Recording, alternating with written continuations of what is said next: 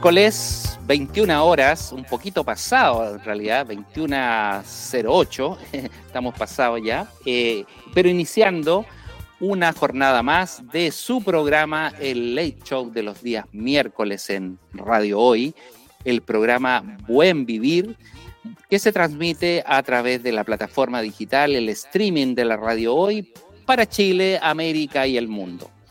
Y bueno, quiero partir este, este programa eh, con una pequeña reflexión que dice relación con una carta que hace algunos días me hizo llegar don Jorge Soto Martínez. Quien es Jorge Soto Martínez es el presidente del Sindicato Nacional de Músicos y Artistas de Chile. Y esto tiene una, una cosa muy, muy interesante, muy importante, porque es una carta abierta a los rostros artísticos de Chile. Me voy a permitir leerla, es muy cortita. Dice, distinguidos y destacados colegas, en mi calidad de presidente del, Sindicato Nacional de Músicos y Artistas de Chile, Sinamuarchi, me dirijo a todos ustedes que gracias a vuestro talento han llegado a ser los más importantes rostros de la escena musical de nuestro país, para pedirles y convocarlos a la reflexión y participación de lo siguiente. Este miércoles 24 de enero, es decir, hoy, se presentará un inédito para Chile, pero de justicia para nuestro gremio. Un proyecto de ley en la Cámara de Diputados a favor del pase intersindical consistente en la obligatoriedad en que toda manifestación de carácter artístico que provenga del extranjero deba pagar el 6% de sus ingresos por esos conceptos obtenidos dentro de nuestro territorio nacional, montos cuya dirección están orientadas hacia el Fondo Nacional de la Música Chilena, el cual a su vez los invertirá en crear programas de televisión, radiales, presenciales para la difusión de la música, como igualmente proveer de múltiples beneficios a los artistas chilenos, músicos, cantantes, etcétera, en lo relativo a pensiones y asistencia social en general como parte importante del carácter comunicacional que la ocasión amerita, solicito tengan en, bien enviar un mensaje de apoyo a la iniciativa, imágenes que se agregarán a la campaña de difusión. Igualmente hago propicia la ocasión para sumar de manera presencial en este acto en la Cámara de Diputados, que nos hagan saber, bla, bla, bla. Firman Leonardo Soto Valderrama, director de Cinemuarche, Héctor Molina, Titín Molina, director de Cinemuarche, Dina Murarche, y Jorge Soto Martínez, presidente del Sindicato Nacional de Músicos y Artistas de Chile y director del Museo de la Música Chilena. ¿Qué significa esto, amigos y amigas? Que es un proyecto de ley que lo que promueve básicamente es que los artistas extranjeros paguen un impuesto por actuar en nuestro país cosa que en realidad ocurre en todos los países del mundo, menos Chile. Acá los artistas extranjeros vienen, cobran, ¿no es cierto?, facturan y se van y no pagan nada, vienen absolutamente gratis. Y eso ha sido históricamente, eso ha sido por años. Entonces, la idea, este programa siempre ha estado apoyando al artista, al músico, eh, al eh, eh, artista chileno, básicamente, en todas sus manifestaciones. Y en esta ocasión no estamos ajenos a él. Así que desde ya deseamos éxito en esta cruzada y vamos a iniciar este programa eh, realmente con un amigo de la casa. Compartimos muchas cosas con él Doctor Misterio, ¿no es cierto? Más conocido como Doctor Misterio, Rodrigo Alberto Méndez, gran amigo de la radio, ¿no es cierto? Que él es comunicador radial y especialista en fenómenos ufológicos, ¿no es cierto? Y vamos a comenzar algunos temas interesantes esta noche. Bienvenido, Rodrigo, una vez más al programa y gracias por estar esta noche con nosotros. Hola Mario, la verdad que agradecido soy yo estar una vez más contigo, con todo tu con todos los amigos que nos están viendo, nos están escuchando a través de la radio, radio hoy. Sí, contento una vez más compartiendo esto, este espacio y bueno, feliz, pues, Mario. Así que partimos un año, un 2024 muy muy agradable. Por ahí nos encontramos, nos reencontramos algunos amigos de la radio, así que un saludo para todos ellos también. un saludo también. Así es.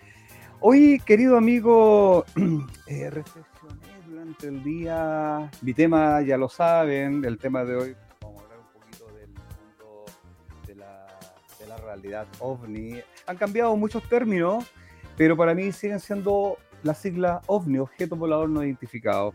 Pero también haciendo un poquito de reflexión respecto a eso, eh, y siempre lo digo en los últimos programas, y cada vez que tú me invitas, o cuando yo tenía mi programa, siempre, siempre, siempre digo, al final observen el cielo, miren las estrellas, dedíquense ahora que la gente va al campo, al sur, a la playa, vean un poco lo bonito que es un cielo estrellado. En el norte que yo estuve hace poco, la maravilla de ver el Choapa en toda su magnitud, el cielo el cielo limpio en el Valle del Choapa.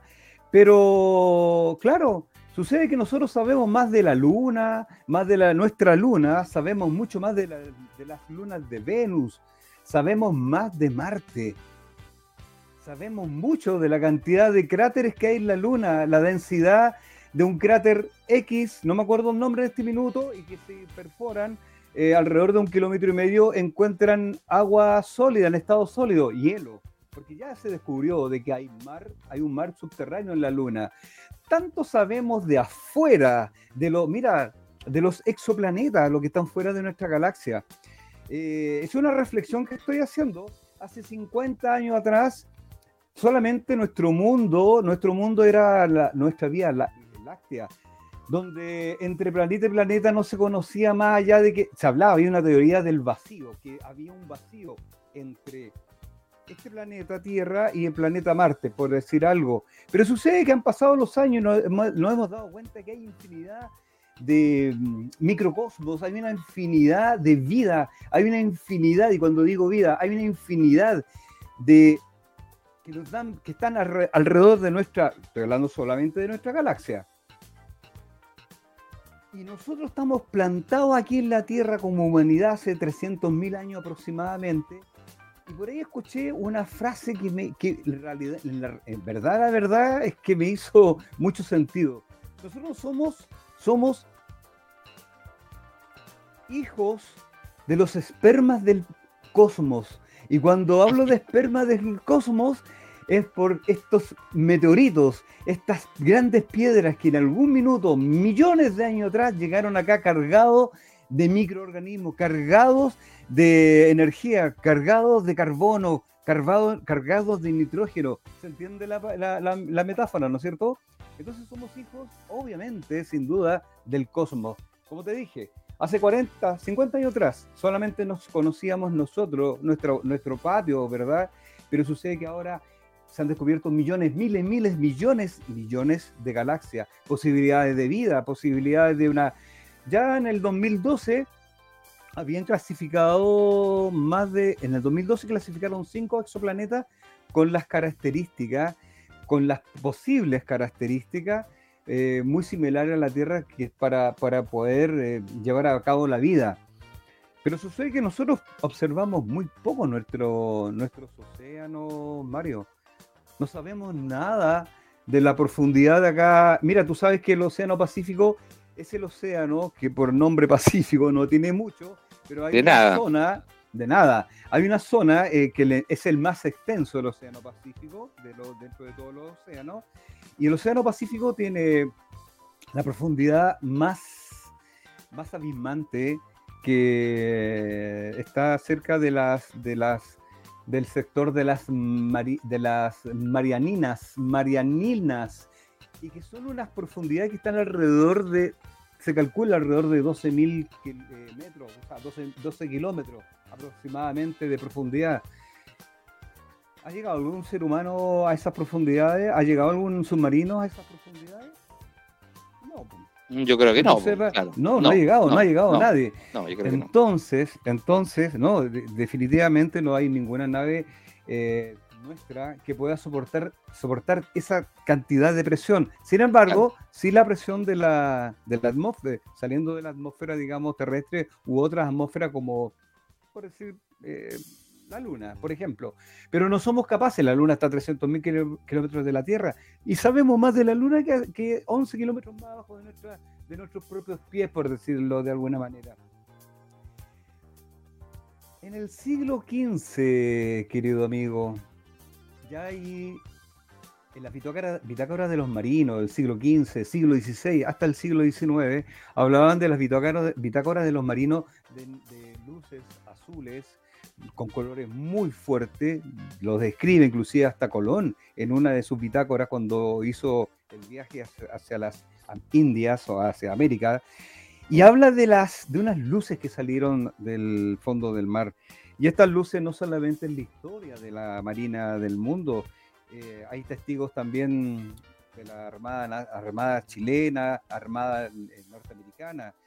Eh, hace, hace poco tiempo atrás, un almirante, Mario, un almirante de, la Marina de los Estados Unidos, em, fue testigo de un contacto en un, submarino, donde había una que relata, relata el, este almirante, eh, que hubo un contacto de alguna forma inteligente con el submarino que ellos, que ellos estaban navegando en, un, en, los océanos, eh, me parece que en el Atlántico. Y por lo tanto, ese contacto inteligente sí se dio, pero no era un contacto con otro submarino. Eh, evidentemente ellos tienen un sistema de sonar, hoy, hoy en día tienen mucha tecnología, más, más, que la que nosotros conocimos en los viajes submarinos, ¿te acuerdas de esa serie? Viaje al, fondo, viaje, al fondo, Del mar. Claro, cuando salía, salía la, nave y con los, Exactamente. aparatos y observaban. Bueno, hasta el día de hoy todavía existe la visión. La visión siempre va a ser, obviamente, la de primera fuente, la, más, la más eh, importante. Sí. Pero hay muchos fenómenos en el fondo del mar. Hay, hay, hay movimientos, se han detectado pescadores en el sur de Chile una vez contaban unos, unos pescadores que se internaron al, a la mar, como ellos dicen, eh, por el sector de Chiloé, cuando ellos estaban con sus pescadores artesanales alrededor de un par de millas, o sea, 8 kilómetros hacia el interior. Y hay un relato donde en una noche muy fría, pero con un, con un mar muy calmo, vieron salir una esfera a un par de, calculan no más allá de 100 metros. Y esa esfera, evidentemente, que se asustaron y estuvo observándolo por muchos minutos, más de media hora, observando, lo observaba alrededor, cerca de unos 100 metros, 100 metros en el mar abierto, no es nada, está, es, al lado. Por lo tanto, eh, esto lo observó, tuvo un movimiento eh, en, en, su eje, esta esfera, que ellos calculaban que tenía alrededor de unos a la distancia ellos calculaban unos 10 metros y de repente, ¡pum! Se hundió en, lo profundo, se metió al agua. Lo curioso, que muchos testigos de este tipo de fenómenos han visto naves como esa en esa oportunidad y como otros eh, marinos de la Marina eh, brasileña que describen cuando una nave se introduce, eh, le llaman, bueno, le llamamos que estas naves son intermedios, porque ellos pasan de un medio eh, aéreo, de espacio, a las profundidades del agua. Por lo tanto, no salpica agua, eso es lo curioso de todo. Entran, entran sin ninguna, no, hacen ningún daño, ninguna levantada de agua, absolutamente nada. Es un fenómeno muy curioso, hay muchos relatos de eso. Ahora, hay una teoría, querido amigo, de, de un astrofísico, un ex de la NASA, eh, James Dickens, que él dice que, según su teoría, ha estudiado los últimos 20 años, después que salió de la NASA, donde él ha hecho varios experimentos y ha llegado a una ensayos y ha llegado, según sus conclusiones, de que nosotros hemos sido, sido visitados eh, en nuestro planeta hace aproximadamente 300.000 años, y que concuerda un poco con la edad de la humanidad, de los primeros Homo sapiens.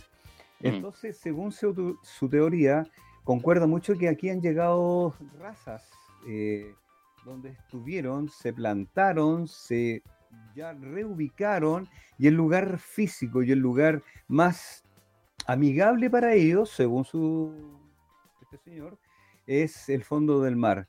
Que posiblemente de dónde venía o de, de dónde vienen, a lo mejor era un planeta 100% agua, como ya se descubrió un exoplaneta con mucha agua, más agua, más del 70% que tenemos nosotros acá en el planeta Tierra. Curiosamente llamado planeta Tierra, deberíamos llamarlo planeta agua. Y entonces, eso, eso da que pensar porque él llegó a la conclusión, según esta teoría de este señor, de que estos seres están en las profundidades de nuestro océano que por eso también se ven erráticamente, no van a otra, no, nos visitan y se devuelven al planeta, que también se va por otro carril las teorías de viaje interdimensionales, porque si estamos hablando de la velocidad de la luz, que es, inalcanzable para nosotros, ya el hecho de pensar esa posibilidad, em, creo que para nosotros sería em, dañino para nuestra propia salud. No podríamos estar volando a la velocidad de la luz. Nosotros con nuestra tecnología, imagínate a un cohete o al un Challenger ponerle la velocidad de la luz. No, pues nos destruimos. Aparte de destruirnos nosotros físicamente, nos pulverizamos la historia, porque en realidad esos años luz en el tiempo y en el espacio se transforman en que ya no vamos a existir cuando lleguemos en un segundo, por ejemplo, en un minuto, en un segundo, en cierto en cinco segundos en, la luna, por decirte, por decirte algo. Ya no vamos a existir por la velocidad de la luz. No altera todo nuestro cuerpo físico, etc. Claro. Entonces, me da mucho sentido lo que, lo que este astrofísico señala y otros, otros pensadores. Eh, relacionado con este tema, que a lo mejor nosotros, claro que estamos visitados, hemos sido visitados y estamos aquí rodeados y ellos se sienten empoderados como dueños del mundo. Ojo con eso, como dueños del mundo, como dueños del planeta. Somos nosotros, de alguna manera, su, no sé cómo, no sé cómo decirlo, eh, su experimento, su, su, solo humanidad, eh, no lo sé, es como extraño un poquito pensar en eso. Pero no lo encuentro tan loco creer que estamos siendo visitados y no por una sola raza. Inclusive es más, eh, lo escuchaba el otro día a un contactado, uno de los conocidos contactados, Sixto Paz, que es muy crítico, y es muy criticado por mucho, pero yo le he tomado mucha atención últimamente a Sixto Paz y hay muchas cosas que también tienen mucha coherencia con algunos contactados cuando hablan de acá, de acá que acá estamos con más de 50 razas, distintos tamaños, distintas distintas formas, digamos, eh, no humanas. Entonces, em, no me creas loco, pero yo también me estoy inclinando como esos locos. Pensar que nosotros, ¿cómo hacen los únicos, querido amigo? ¿Tú crees que somos los únicos en este infinito, infinito universo? Yo creo que no, indudablemente que no. Eh, tenemos una inteligencia, claro que somos inteligentes, pero no, no hemos demorado 300.000 años para tener esta tecnología, esta comunicación, pero yo creo que si estamos conversando sobre este fenómeno, esta realidad eh, que ya existe, que ya em, el Pentágono junto a David Cruz hace pues, cinco meses atrás, David Cruz dijo, un ex oficial y trabajó en el Pentágono, dijo, ya, bueno, ya, digan, y esto siempre se está diciendo, por favor, digan la verdad. Están soltando la verdad, están diciendo cada vez más, un poco más, se están atreviendo, la misma, la misma iglesia, la iglesia católica, el, el, pontificado del Papa, eh, el, en el en el reina en el, en el, en el periodo del Papa Juan Pablo II, si no me equivoco, eh, no me quiero atrever de decir el apellido de, del periodista, porque ellos obviamente que tienen un canal de comunicaciones, todos estos medios tienen, una, tienen un, canal de comunicaciones, periodistas, etcétera, como todos los gobiernos, como todos los ministerios, como todas todo, estas entidades. Y en una oportunidad em, mencionó de que sí, ellos, eh, el Vaticano, mm, sí estaba de acuerdo con la posibilidad de que existe vida, más de esta vida, digamos, en otro, eh, no se niegan a la posibilidad. Eh, hay, hay por ahí algunos, uno, algunas teorías o algunos comentarios de que uno de los papas eh, tuvo contacto con un ser y que fue testigo justamente este, este, este periodista de, de, esta área de comunicaciones del Vaticano. Entonces no se niega la religión, no se están negando las grandes las grandes, los poderes políticos y militares de, este, de la Tierra, de los grandes poderes de, de, de esta Tierra. Así es que lo que pueda pensar yo en realidad, o lo que podamos pensar los amigos que nos están viendo, nos están escuchando, eh, no sé, es simplemente un comentario, porque sin duda eh, no estamos solos, sin duda Claro, fíjate que se me, se me venía a la, mente un poco, tú te acuerdas, tú debes acordarte de esto de la de la, ciudad perdida de la Atlántida, ¿no es cierto? Que, mm. obviamente desapareció, ¿no es cierto?, en, el mar y, y, se han encontrado eh, restos, ruinas, qué sé yo. Y, pero, pero fíjate que no es, no es la única, no es la única ciudad perdida, ¿eh? ¿tú sabías eso? Mm, Porque hay otras, hay, otras ciudades, hay en Jamaica, en Italia, eh, hay en Egipto, ¿no es cierto? Hay varias partes, en, la China también, en Grecia, hay varias otras ciudades que están perdidas. y, y da, en el fondo también la posibilidad de pensar que si bien es cierto fueron civilizaciones que se perdieron o se, desaparecieron, ¿no es cierto? Mm.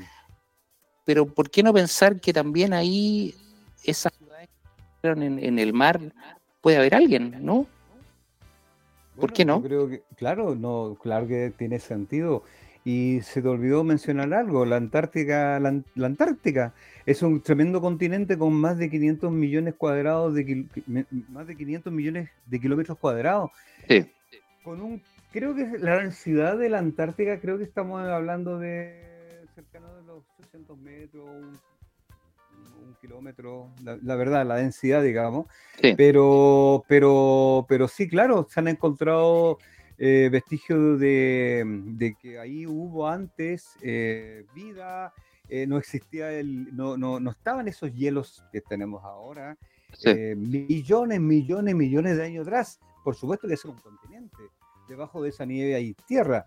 Y también han encontrado, y creo que, mira, hay una, también se habla de una pirámide en el sector de la, han, habido testigos que han encontrado una pirámide en la Antártica, no, no sé, he escuchado comentarios como, en la misma pirámide, la pirámide blanca de China. No solamente en Egipto o en el Mesoamérica tenemos pirámides, también en la Antártica y en China.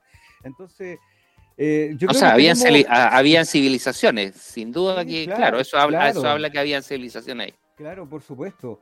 Entonces, eh, mira, si nos ponemos más fino en hablar, podemos hablar de, la, lo intraterreno.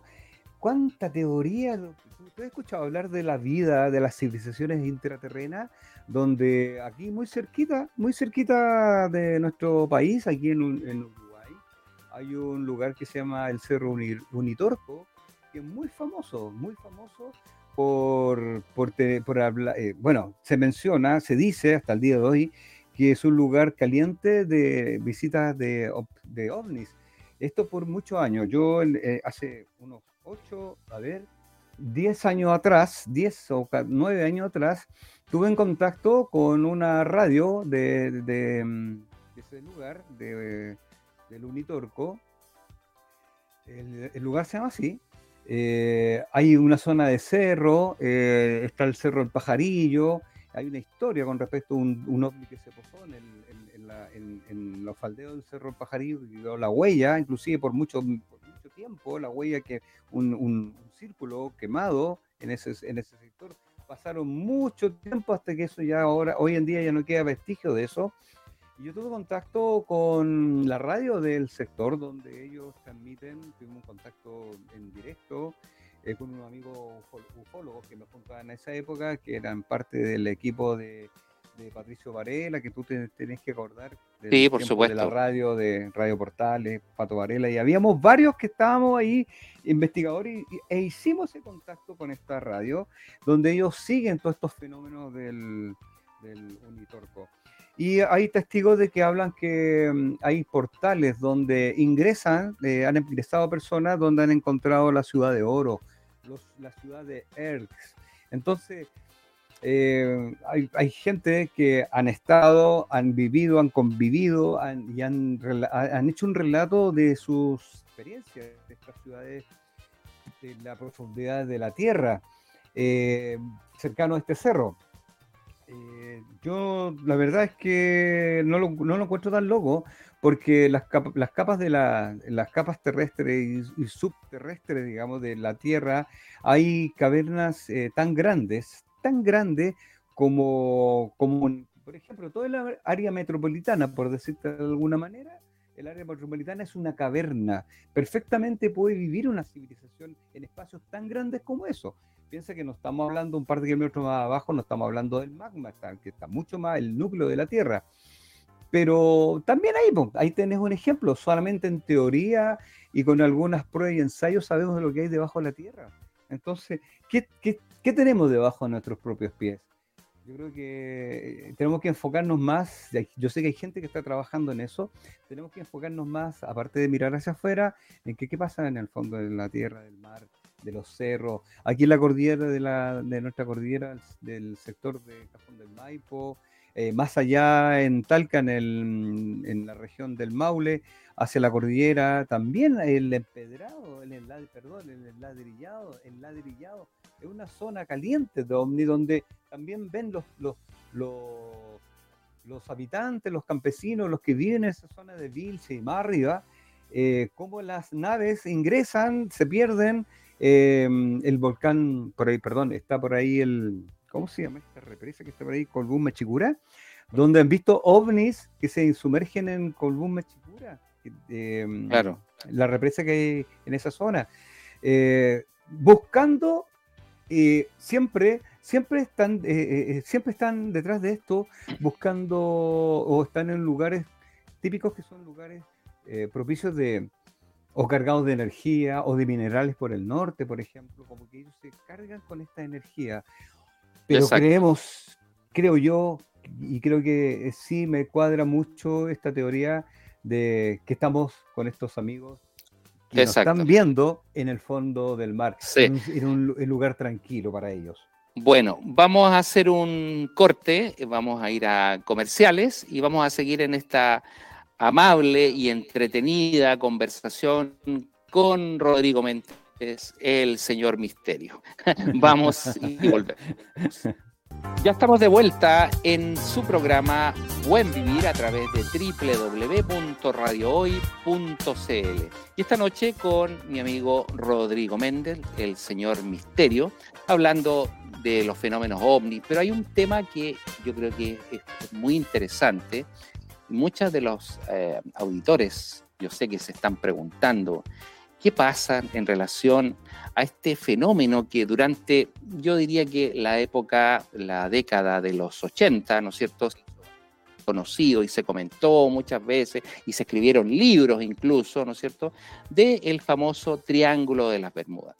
Esa zona geográfica, ¿no es cierto?, que tiene una forma de un triángulo, específicamente un triángulo escaleno, y que se ubica en el Océano Atlántico y que está eh, bordeado, ¿no es cierto?, por las Islas Bermudas, Puerto Rico, ¿no es cierto?, y eh, el estado de Florida, Miami particularmente, ¿no es cierto? Y ese lugar, ese triángulo que la verdad que ha sido motivo de una serie de investigaciones que la verdad es que no han logrado descifrar este, este fenómeno, este misterio que se ha establecido, en la cual han desaparecido barcos, han desaparecido aviones, ¿no es cierto? Han desaparecido personas y la verdad es que aún continúa siendo un misterio. Hay fenómenos paranormales aquí, hay alienígenas, hay gente de otras galaxias. ¿Qué pasa ahí, Rodrigo? ¿Qué te parece todo esto? Interesante, ¿no? Interesante, Mario, tu introducción con respecto al Triángulo de las Bermudas, efectivamente, el sector de las Bahamas, Costa Rica, el sur de la Florida. Es un triángulo bastante grande. Eh, todas las anteriores, Mario, todas las anteriores son las posibilidades en esta altura. Yo, yo acepto todo en este minuto. La verdad, siendo, siendo bien objetivo, es un, es un lugar que más allá de los 80, esto viene arrastrándose por ahí por la década de los 40, 45, eh, notoriamente con las oleadas de, naves de la Segunda Guerra Mundial, tanto náuticas como naves aéreas. Se desaparecieron verdaderas... Eh, le llaman, esta avanzada de aviones en la Segunda Guerra Mundial.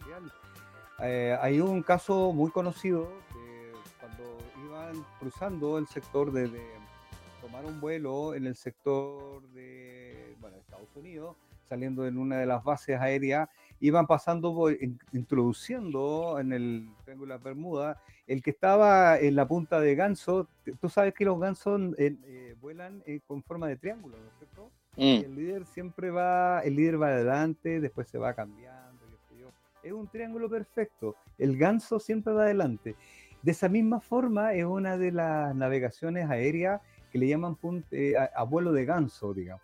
Con la misma forma, simulando el vuelo de estos pajaritos, de estas aves. Por lo tanto, en vuelo de ganso iban unos aviones de la Segunda Guerra Mundial el piloto a cargo, el capitán a cargo de la, de, la travesía, menciona que delante de ellos había una nube espesa, empieza a hacer contacto con, con la torre de, control y a, a, la vez que se iban acercando a la nube, a esta gran nube, que por un tema climático pudo haber sido, se perdió contacto para siempre.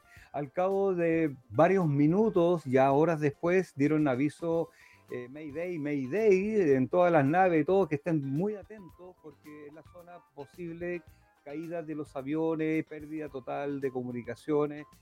Pasaron horas, días buscándolos en el sector muy marcado por la, por, por la parte mm, náutica y aérea, eh, donde posiblemente cayeron estas naves, que eran tres, cuatro, eran cinco, seis naves, y nunca encontraron ni siquiera una ala, ni una rueda, no encontraron ni una carlinga. ¿Ubican las carlingas? las cúpulas de los donde van los pilotos, esas transparentes. No encontraron Absoluta, absolutamente nada. Eso es uno de los primeros misterios de los años 43, 44, por ahí más o menos.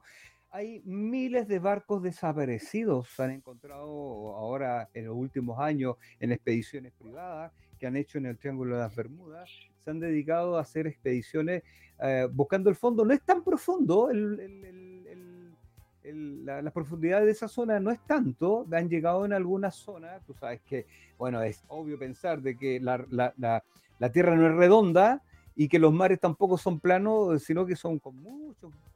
Dice que es como una papa, con la, Tierra es como una papa con hoyo, una cosa media extraña. Bueno, el cuento está en que eh, han encontrado hasta el día de hoy mm, eh, barcos, aviones caídos, pero como también han, no han encontrado navegaciones que se perdieron para toda la vida. Claro. Hay, hay, hay, una historia muy curiosa y aquí está el tema de lo paranormal. Han visto, han visto una, hay, hay un avión de, de pasajeros que fue un vuelo de los años 56, 57, una, una línea privada donde salió de continente con un vuelo, me parece que iba a Cuba, eh, y este avión se perdió con 80, 60 pasajeros y nunca se encontró nada.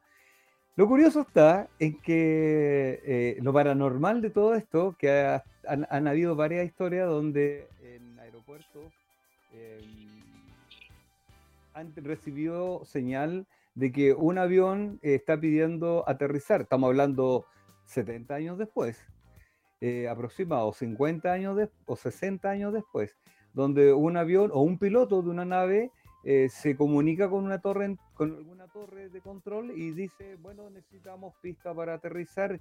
Han visto que el avión se está asomando en el cabezal de la pista, del cual X ya, y le ha llamado la atención de que es un avión muy antiguo y lo ven bajar, lo ven ponerse en posición, no una vez, varias veces, en varios aeropuertos, en el los años, y este avión eh, da todas las señales que va a tomar de aterrizaje, baja el tren de, de aterrizaje, y cuando va a llegar a la pista, de nuevo retoma el vuelo y sigue y se pierde hablan del misterio del fantasma del avión perdido. Entonces han habido testimonios de controladores de tránsito aéreo eh, y de tierra también que, han estado ahí con las banderillas esperando este avión. Y lo curioso, llama la atención, ahí hay un caso paranormal de este avión de pasajeros. Pero como te dije, es una zona donde se han perdido aviones, barcos. Hay navegantes que han tenido la suerte de se han encontrado. Yo creo que han tenido como, eh, han pasado por, el, la orilla de este vórtice. Cuando hablo de, este espacio también, también lo mencionan como que esto fuera, puede ser un lugar que tiene una puerta o un, a otra dimensión, un, un, aro, un marco o un, o un, espacio que te lleva a otra dimensión, un, arco dimensional. También puede ser, hay mucho, porque todavía no hay nada concreto.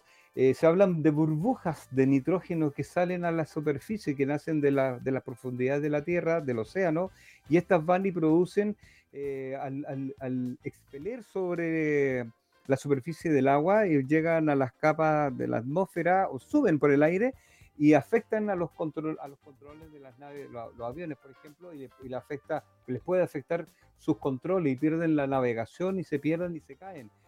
Es una teoría. Como la, también la teoría de, que sean una zona eh, también ufológica caliente, donde entran en un portal y se van a otra dimensión, donde se van a lo mejor a un mundo paralelo, donde eh, eh, entran a una dimensión paralela. No sé, hay mucha, mucho, se, se, habla mucho de eso, Mario, y por estos 70 años de historia del Triángulo de las Bermudas y mucho más, eh, hay historias de mucho más antiguas, pero en los últimos, si lo focalizamos en los últimos 70 años, han habido muchos casos que no están 100% resueltos y sigue siendo un misterio el triángulo de las Bermudas. Yo no me, a mí no me gustaría cruzar un transatlántico por ahí, ¿ah? me, daría un poquito de susto. Pero sí también, todos los días, también hay vuelos comerciales, eh, hay, hay, hay, navegación, pero cada cierto tiempo algo pasa, algo se, se, mm, el tiempo de alguna manera, de alguna manera sucede y pasa este fenómeno y es más frecuente de lo que nosotros podemos pensar. Fíjate que también se, se describe ahí que hay, hay, es bueno, esa zona es una zona de, de, de, bastante difícil navegación, por un lado, ¿no es mm, cierto? Sí. Y por otro lado, también algunos hablan de que hay, hay liberación de burbujas gigantes de gases, ¿no es cierto?, de metano, ¿no es cierto?, que incluso algunos los describen como de tamaño de un barco, o sea, una cuestión como mm. que estas burbujas de repente envuelven a las embarcaciones, ¿no es cierto?, y nada, una serie de teorías, así como que la verdad es que nadie las la, ha podido demostrar, pero mm. de que pasan cosas como muy extrañas, cosas muy mm. curiosas, ¿no es cierto?, y que claramente se han desaparecido barcos, ¿no es cierto?, y aviones en esa zona, sin duda que es cierto. Y continúa siendo uno de los misterios hoy en día. Exacto, es uno de los misterios más grandes que tenemos acá muy cerca, muy cerca, digamos, de este continente. Mm. Hay otro triángulo, del, lo llaman Triángulo de las Bermudas, que está por el lado de Europa, eh, también más chico, pero bueno, muy similar, con unas características muy similares que también pasa, pero no como el de las Bermudas. Este, bueno, de hecho, eh, ha sido motivo de película, de varios libros, varios... Imagínate que científicos están preocupados de esto, de, ya de muchos años. Todavía no hay una, no hay una respuesta oficial a, a eso. Yo creo, me inclino, hay dos cosas, dos caminos. O es algo físico-químico o realmente hay un fenómeno que nosotros desconocemos. Eh, o sea, son dos caminos claros, o es físico-químico o es un fenómeno literalmente desconocido. Eh, estamos como en la línea del medio, pensar que pueden ser las dos cosas. Sin duda que está. Y va a seguir estando y quizás por cuánto tiempo más no vamos a ver realmente. Hay algunos defensores que han dicho, no, aquí está este es un sector netamente el lugar donde los alienígenas o las civilizaciones que están con nosotros, aquí con, entre nosotros, eh, es un portal. Pero no sé, no, hay, nada. Está, claro, está, la posibilidad, sin duda. está la posibilidad. Mm. Y, bueno, yo creo que aquí, como el Triángulo de las Bermudas, también eh, se ven también habido, se, han visto muchos fenómenos de, los OSNI que estábamos hablando, de los objetos submarinos no identificados. Se ven mucho de estas naves cuando pasan grandes buques de tratan, o sea, es lo posible de evitar, pero siempre cuando bordean este, este, este triángulo, por decirlo, mm. bordearlo, digamos, porque de alguna manera hay espacio donde se puede pasar y navegar sin estar cruzando por él. Eh, también hay muchos testigos de grandes barcos, factorías donde los, el capitán y los marinos han sido testigos de grandes naves que, o en formas cilíndricas, esferas, en, incluso también he escuchado algunos y he leído algunos casos de forma plasmática, como un plasma que mm. sale de las profundidades del mar. Em, eso me hace un poco recordar algún, en algún momento un contactado que yo he conocido, dos, dos contactados en mi vida, un, un, catalán, un brasileño, ah, un, español catalán eh, y un mexicano. Mm. Eh, estuvo acá, los dos estuvieron acá en Chile, yo lo entrevisté, estuve en uno en un, en un conversatorio con el catalán, que parece que lo mencioné en una oportunidad que él dijo que un señor que dijo que era hijo de una mujer catalana y su padre era de otra esfera. Partió hablando así, pues el hombre. Mm. Un, ex, un ex embajador de la ONU de España era es español. No te sé, era un ex embajador de la ONU. Entonces el este caballero dijo de que eh, él había tenido la experiencia de, haber sido contactado y haber subido a estas naves orgánicas, con las, no con las características físicas que nosotros tenemos la idea, o mucha literatura que nos diga que son eh, naves físicas de material sólido, pero sí eh, me llama la atención que estos dos casos que te estoy mencionando y el otro mexicano, hablaban de naves orgánicas donde podían ellos tocar, poder tomar, que, tomar las piezas de la nave y que, de una forma muy gelatinosa, pero a su vez tan blindado como un, como un tanque blindado, tan, tan duro como un tanque blindado por fuera, una cosa muy, muy loca.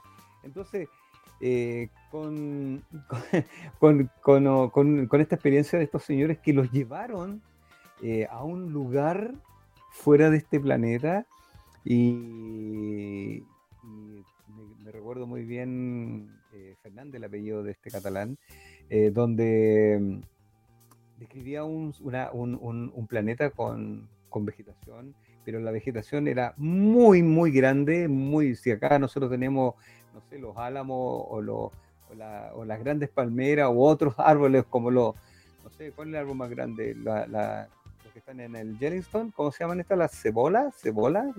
Eh, las cepolas, secuolas. claro. secuolas. claro. Entonces imagínate que eran tres veces esas vegetaciones, esos árboles, eh, que era un lugar totalmente distinto a, lo conocido aquí en la Tierra y que las necesidades de ellos, como se, ellos tenemos que ir a un baño para botar nuestras necesidades, ya sea a través de sólido o de la orina, ¿verdad?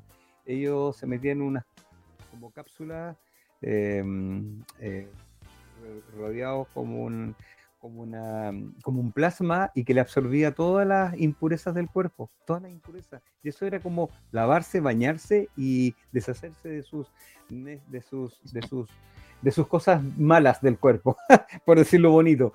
Así que eh, mira, todas estas, todas estas cosas que, y, me, lleva también al origen de esta conversación, de, dónde somos, de dónde vienen, quiénes somos, quiénes somos nosotros, de dónde venimos nosotros, estamos hace 300.000 años aquí en la Tierra, querido Mario. Y hay otra teoría también que me hace, no sé si me hace sentido, pero yo soy grupo RH negativo. Grupo O o cero, no sé si es O o cero, es lo mismo. Es, sí, lo mismo, ya RH negativo. Y una vez leí que los que somos los pocos, los RH negativos, somos de los, imagínate, soy uno de los pocos híbridos de las, de las mezclas raras que hicieron los, los, estos, estos, estos padres celestiales que llegaron de, de, otro, de otros planetas. Em, y si esto vamos hilando más fino con el mundo religioso, las costumbres culturales de distintas civilizaciones, de esos ángeles que venían del sur en grandes carruajes luminosos. Somos hijos de dioses, somos hijos del cielo, somos hijos de estos dioses de la, del, del, sol, de, la, de más allá de la tierra, de más allá de la luna. Entonces, claro, cuando, un azteca veía un dios bajando de las estrellas o un, O alguien de la Biblia de esa época, hace dos mil años atrás o más de dos mil años atrás, en el Antiguo Testamento, cuando escriben de que naves, no naves, eh, los dioses o el dios o los ángeles bajaban, todo esto a mí ahora me cuadra que eran los antiguos, antiguos extraterrestres, antiguas civilizaciones que nos estaban visitando. Entonces, me calza con los 300.000 años que estamos siendo visitados acá en nuestro planeta Tierra, porque no creo creo que nosotros fuimos buscados y nos encontraron y nos han hecho trabajar eh, en, estos, en, estos, en estos años, en estos cientos de años. Hemos, no han visto cómo hemos, hemos crecido crecido como raza, con errores, con muchos errores, con muchas falencias, con muchos con guerras. Y aquí un punto importante, Mario. Para la Segunda Guerra Mundial, y aquí te va a dar, da sentido a lo que yo te voy a mencionar. Sucede que cuando, cuando no tengo, no hay tanto documento de la Primera Guerra Mundial, pero sí de la Segunda Guerra Mundial cuando ya se estaba aplicando las bombas atómicas.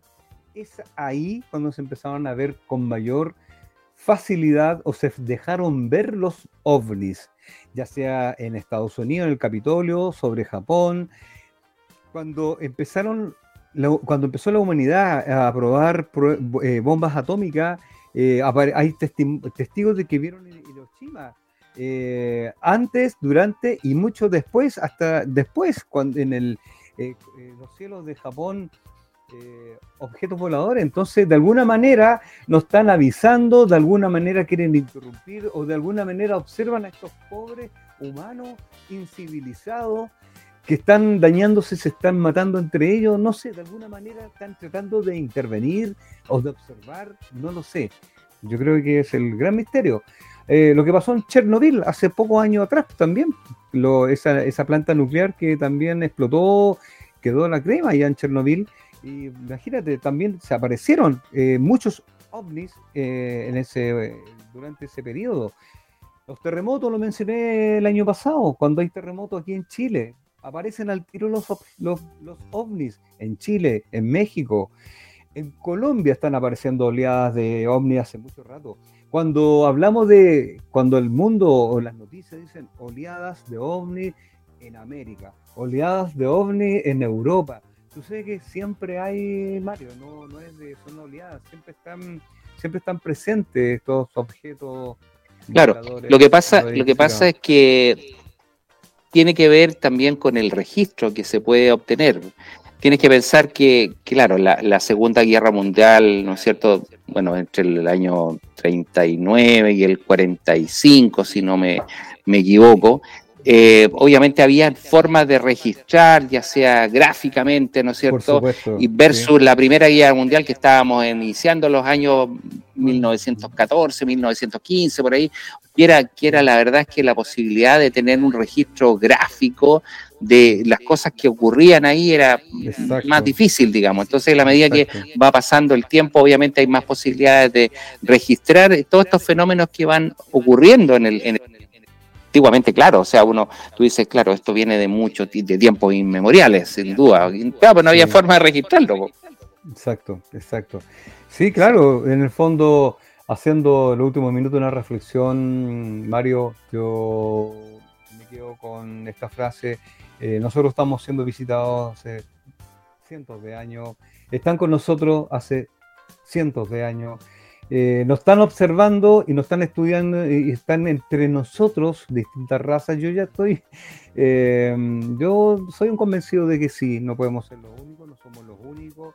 Han habido testimonios de gente que, que, se merecen el respeto, digamos, de sus experiencias. Como yo, como tú, como varios, yo he tenido también mi parte de experiencia, experiencia por lo tanto, no, no, no, no, no soy no me pongo la venda al ojo a decir, no, esto no existe, porque sí, están acá. Eh, la tecnología. La tecnología en estos últimos 50 años, Mario, eh, hay mucha tecnología que tenemos en este minuto. Yo creo que mucha ha sido una, una retroingeniería o una ingeniería inversa. me explico un poco. Eh, áreas, lo que conversamos en una oportunidad, el área 51, como otros sectores donde sí, sí, sí está, hay científicos que han dicho que ahí hay siete naves, donde hay tecnologías que están sacando de esas naves que se han, científicos eh, científicos norteamericanos o de otras naciones. Tal vez esto sea una, una conspiración eh, internacional como la ONU, no sé, de alguna manera, donde sacan alguna tecnología, sacan tecnología, eso se llama la ingeniería inversa, para beneficio militar de, de, las, de cada de las naciones, de las poderosas naciones. Sin duda, pues mira, yo estoy hablando contigo a través, de mi, de, mi celular, Mario. 20 años atrás o 30 años atrás. Impensado, impensado. impensado.